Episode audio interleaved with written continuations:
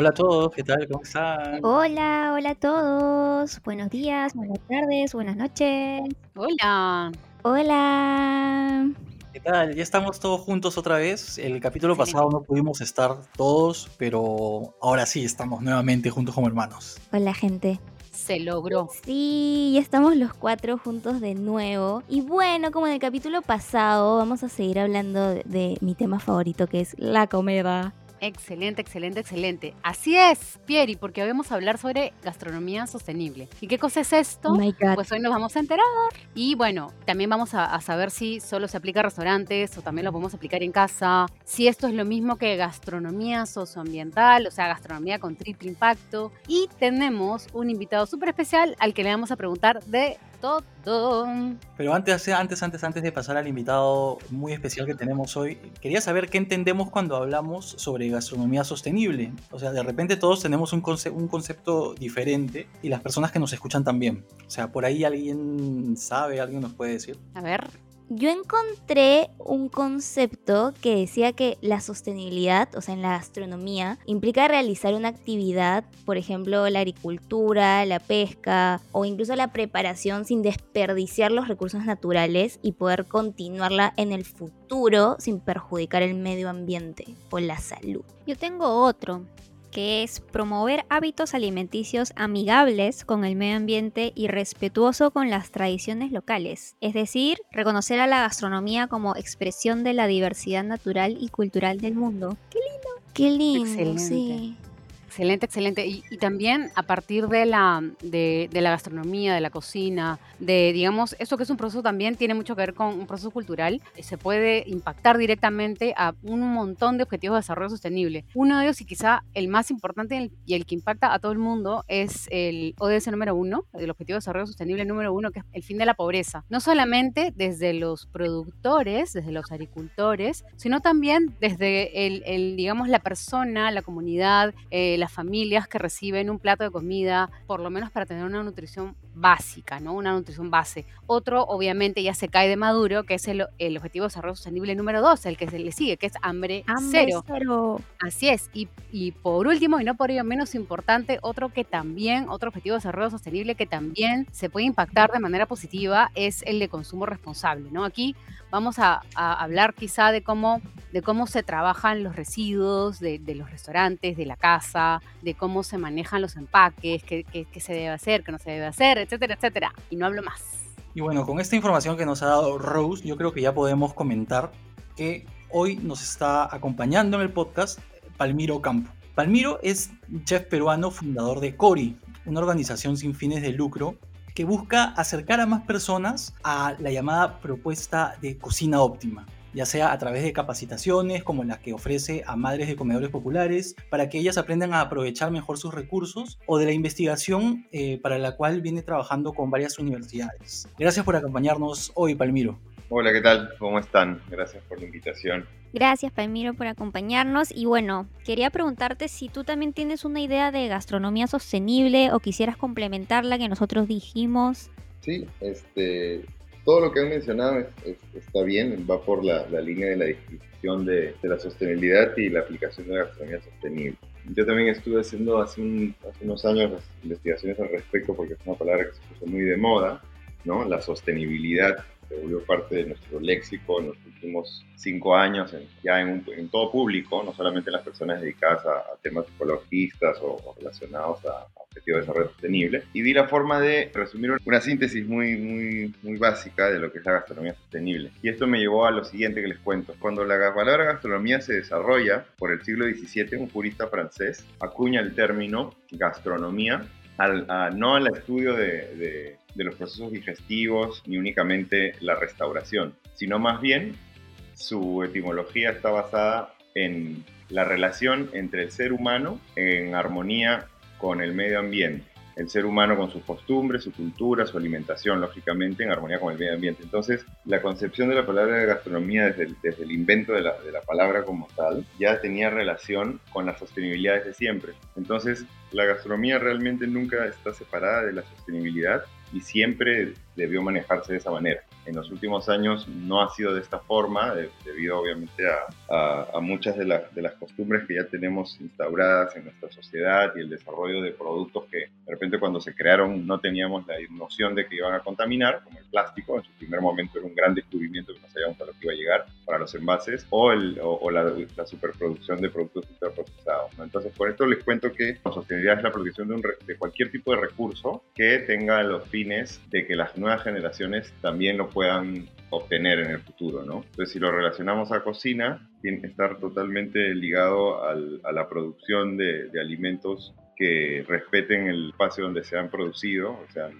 respeto de la tierra, respeten este, el transporte del producto sin generar ningún tipo de desperdicio de este. Y finalmente, cuando llega al, momento más, más importante, digo yo, porque durante la producción de un alimento hasta la llegada a nuestras manos ha habido un gran consumo de energía. Entonces, lo mejor que podemos hacer en el momento que llega a nuestras manos, seamos profesionales o no, es aprovecharlo al máximo para evitar que toda esa energía invertida en el producto de nuestras manos haya sido, no, no se pierda, ¿no? Además de desperdiciar un producto. Entonces sí, sostenibilidad y gastronomía van de la mano desde que existe la alimentación y en los últimos años hemos perdido algunas costumbres ancestrales que la, la manejaban de esa manera.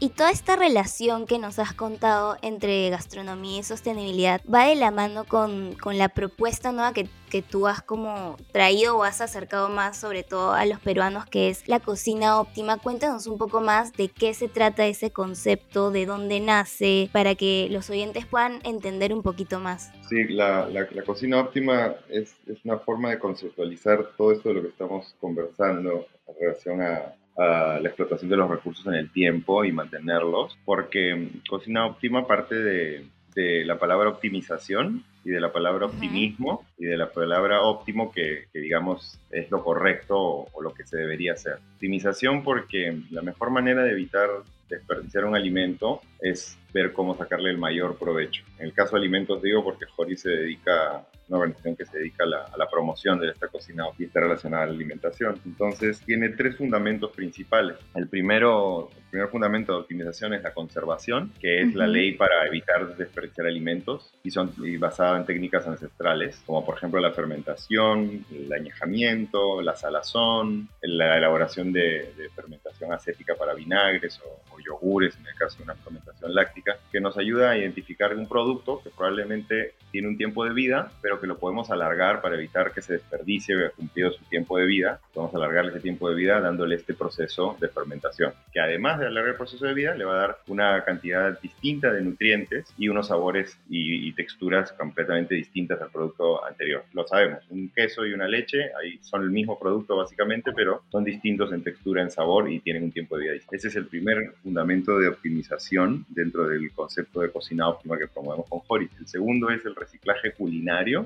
que está basado en darle un segundo uso a un ingrediente que ya se usó. Para poner un ejemplo, eh, cuando hacemos maíz morado o chicha morada, utilizamos maíz morado, hervimos el maíz y nos queda un resultante, dos resultantes. El que normalmente usamos, que es la chicha, el líquido de infusión, y el maíz que ya, que ya le sacamos la esencia que normalmente botamos. Si lo botamos, estamos este, evitando utilizar un ingrediente muy importante que podría molerse y convertirse en una harina o que podría simplemente tostarse y hacerse como una cancha, que es lo que, lo que normalmente mm, comemos. qué interesante. Sí. Muy, muy práctico. Y el último, digamos, el, el, el que, más, el que más promovemos es el, tercer fundamento de optimización, no el menos importante, pero el tercero porque es el que engloba a los demás también, que es la identificación de los ingredientes extra o de los plus productos. Nosotros le llamamos plus productos a lo que en nuestra sociedad muchos ya le hemos eh, bautizado como merma o residuo. La merma es ese rendimiento de un producto que no vamos a utilizar supuestamente. ¿no?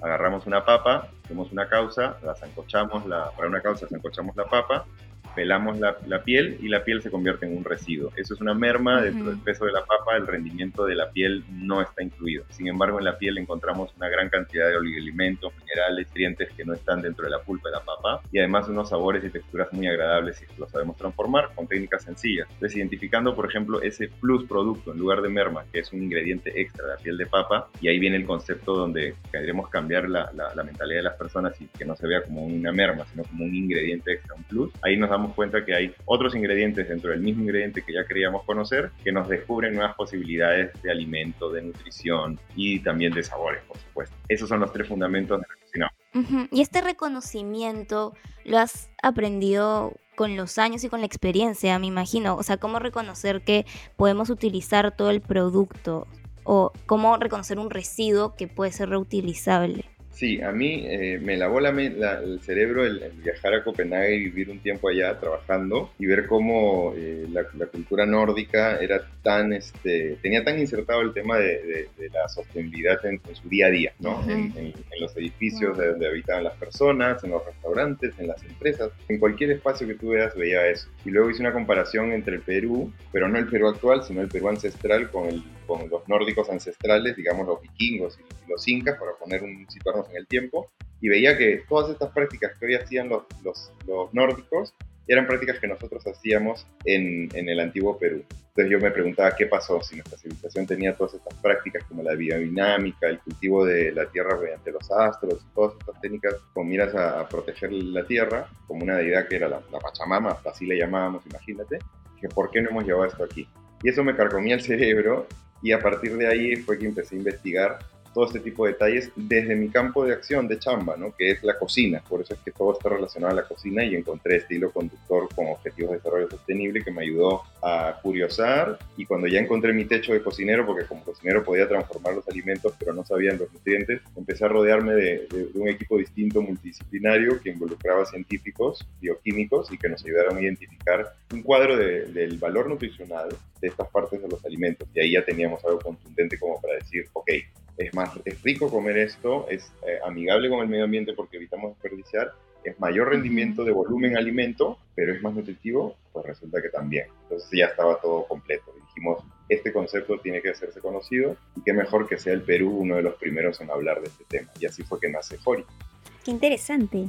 Excelente, justo esa era la siguiente pregunta, ¿no? ¿Cómo nacía Jori? Y de hecho has barrido todo el proceso productivo, o sea, has empezado a hablar desde desde la producción, desde la, elaboración de los alimentos eh, y has hablado de también cómo se, se trabajan los residuos. Cuéntanos un poquito más de Jori, que, cómo, cómo, bueno, ya nos más o menos han contado cómo nace esta, esta iniciativa, pero hacia dónde va, qué, qué es lo que se busca. Sí, nosotros de hecho como sueño queremos que, que todo el mundo aplique la, la, cocina óptima en sus casas, en sus restaurantes y sobre todo en lugares donde hay más dificultad o necesidad de alimentos, ¿no? Entonces fue así que desarrollamos programas de capacitación, que ahí es hacia donde va Cori en base a la pregunta, a llegar a las personas.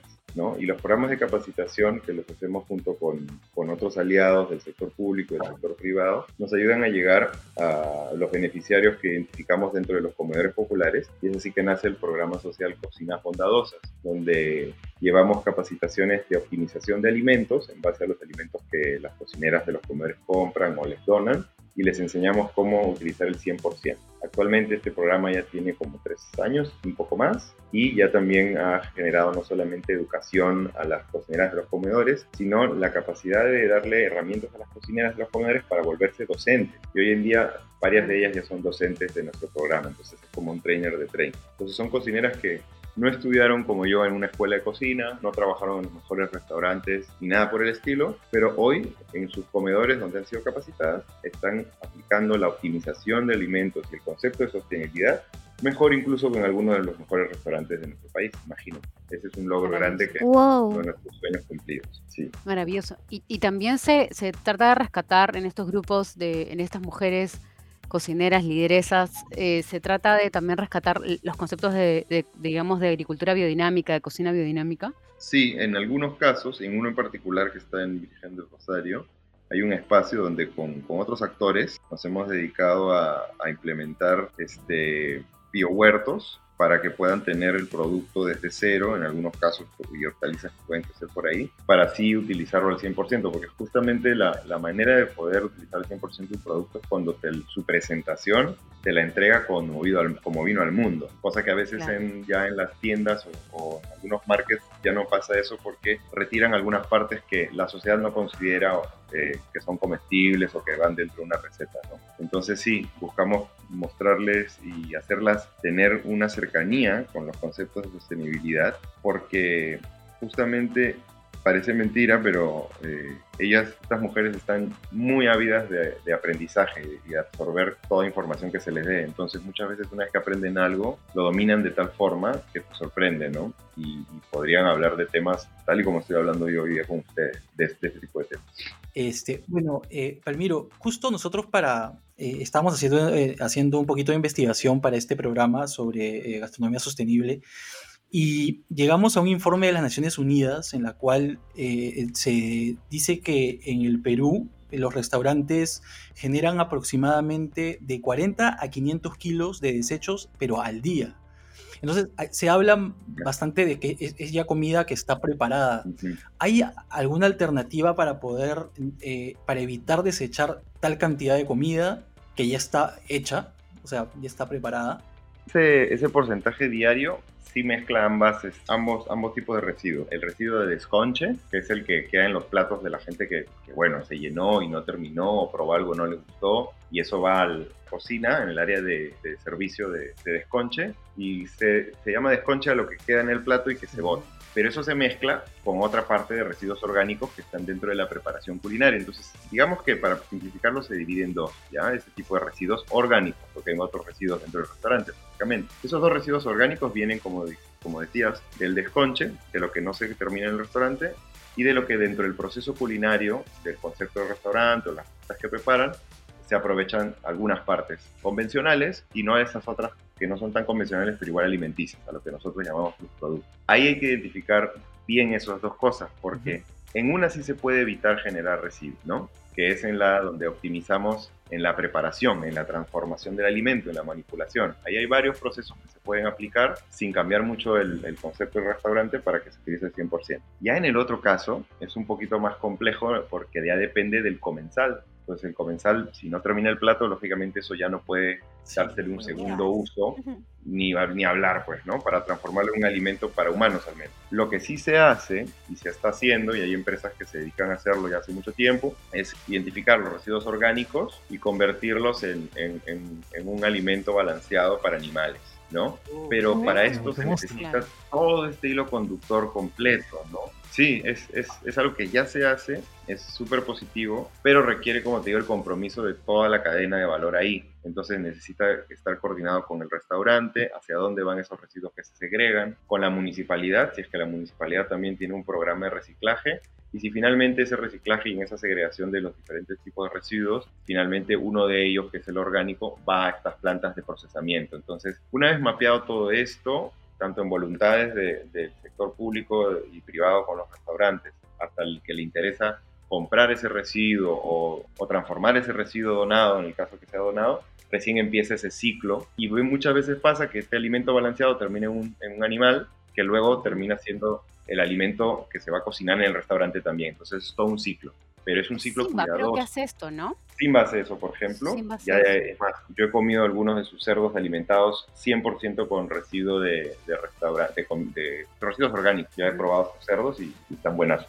Buena la calidad de la carne, qué bueno, qué bueno. Sí, pero fíjate todo el compromiso que involucra ahí, ¿no? De, todo ese detalle de, tener toda esta capacidad estratégica de una red que funcione constantemente. Ese es lo, lo más complejo de lograr. Ya después el proceso en sí no es tan difícil como la voluntad de las empresas y de todos los actores en hacer. De hecho, el, capítulo pasado tuvimos de invitada a Michelle Gomberov, que es de Circula, que es una app que vende como, no las sobras, pero los platos que los restaurantes no han vendido en el, en el día, pero los venden como a un precio mucho más barato y también ayuda a todo esto que es economía circular. Y justo nos comentó también que si el desperdicio de los alimentos fuese un país, estaría como en el tercer lugar de los países más contaminantes del mundo, o sea, que producen como más efecto invernadero. Pero tenía una pregunta que, que es más como curiosidad propia. ¿Hay algún alimento que tú has dicho, o sea, que te haya sorprendido por sus diferentes usos o, sabores, o que hayas dicho como que no hay forma que esto vaya a saber tan rico, pero al final como que lo has utilizado y como que te ha sorprendido? Sí, la verdad es que me, me, sorprendo día a día porque si bien he trabajado con varios ingredientes y hemos capacitado a mucha gente que ya trabaja con varios ingredientes y lo trabaja de una manera distinta y descubre cosas, igual el día a día no he podido cocinar todo lo que hay en el mundo, digamos, por así decirlo. Entonces me encuentro con cositas nuevas, tan sencillas como la que te voy a contar. Pongo dos ejemplos, ¿ya? Cuando tú compras rábanos, generalmente te comes solamente el bulbo de la raíz y las hojas no las utilizas. Pero las hojas tienen un sabor como a mostaza, muy agradable, que procesada se puede hacer una salsa, un pesto. Y ya viendo el valor nutricional, tiene mucho más contenido de hierro que las espinacas. Entonces imagínate, ¿no? Estamos botando o ni siquiera estamos considerando en nuestra dieta un ingrediente que tiene mucho sabor, mucho volumen y muchos nutrientes, por ejemplo. Y otro sorprendente es la semilla de la papaya. La semilla de la papaya, si tú la dejas secar a temperatura ambiente, nada más, hasta que se ponga arrugadita como una semilla de pimienta, como un grano de pimienta, la mueles y vas a obtener una pimienta que, que, tiene un sabor como wasabi y que lo más loco es que cumple la misma función del wasabi. El wasabi se utiliza en la cocina japonesa para eliminar cualquier carga parasitaria que tenga un pescado crudo, ¿no? Entonces, resulta que la semilla de la papaya también es antihelmíntica, ese es el término antiparasitario. Entonces, es una pimienta que nos sirve perfectamente para sazonar un carpacho de una carne cruda o simplemente para tener pues nuestra flora, nuestra microbiota, nuestra flora intestinal bien. Entonces, imagínate, te da dos ejemplos bastante accesibles donde no requieres hacer casi ninguna transformación culinaria. Y si ya te metes y te gusta y te vacila y cocinas un poquito más o pruebas, vas a encontrarte cosas claro. sorprendentes. Yo tengo una pregunta final de Yapa, ya para terminar. Este, Palmiro, cuéntanos cuáles son tus planes a futuro. ¿Tienes algún proyecto para que más mujeres sean líderes? Otro, cuéntanos. Sí, ahorita justo con nuestro partner, que es este Sodexo y Stop Hunger, que son, este, bueno, Stop Hunger es una organización francesa, que es uno de nuestros patrocinadores. Estamos desarrollando el, programa Cocinas Bondadosas que ya tenemos presencial en una plataforma virtual que va a ser para todas las beneficiarias de los comedores del Urín, ya no este, solamente 24, sino a los 53 comedores, con miras a ampliarlo a todos los comedores populares del Perú, que son como 13.000. Porque lo que nos ha dado la pandemia es darnos cuenta que en esta necesidad de buscar cosas nuevas de adaptación, que veíamos como una desventaja el tener que hacer el taller de manera virtual, hoy día nos dimos cuenta que era una ventaja porque podemos llegar a muchos más comedores y que puede faltar muchas cosas en el comedor, entre agua, alimentos, pero un smartphone nunca falta. Entonces, gracias a eso vamos a poder estar conectados. Así que ese es uno de nuestros planes que ya está en ejecución la publicación de un libro que también queremos repartir de manera gratuita con todas estas técnicas y detalles. Y por supuesto, eh, seguir compartiendo más recetas. Justo estamos este, trabajando con una, con una agencia aliada, un nuevo formato de recetas que vamos a compartir en nuestras redes de Instagram para que todos tengan acceso gratuito a ellas. Y bueno, tenemos también productos ya creados en venta, un chocolate delicioso hecho con cáscaras de papa que nos donan los restaurantes y que las cocineras nos transforman en un chicharrón de papa. Y ahora está dentro de un chocolate de lujo. Después tenemos unos maletines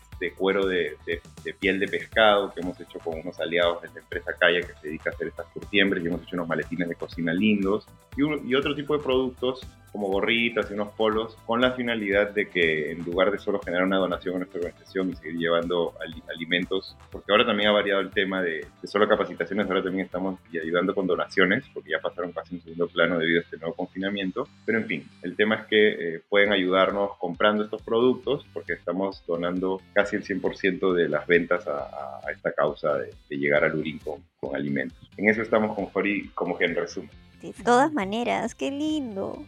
Muchas gracias. Y justo como mencionas, eh, el Instagram de, de Jori, yo también ya lo empecé a seguir y vi ahí algo que me gustó mucho, que era una crema de vainas de arvejas frescas que se veía, se veía buenísimo. Eh, cuéntanos dónde más eh, podemos encontrarte. Yo quiero hacer la mantequilla de cáscara de langostinos.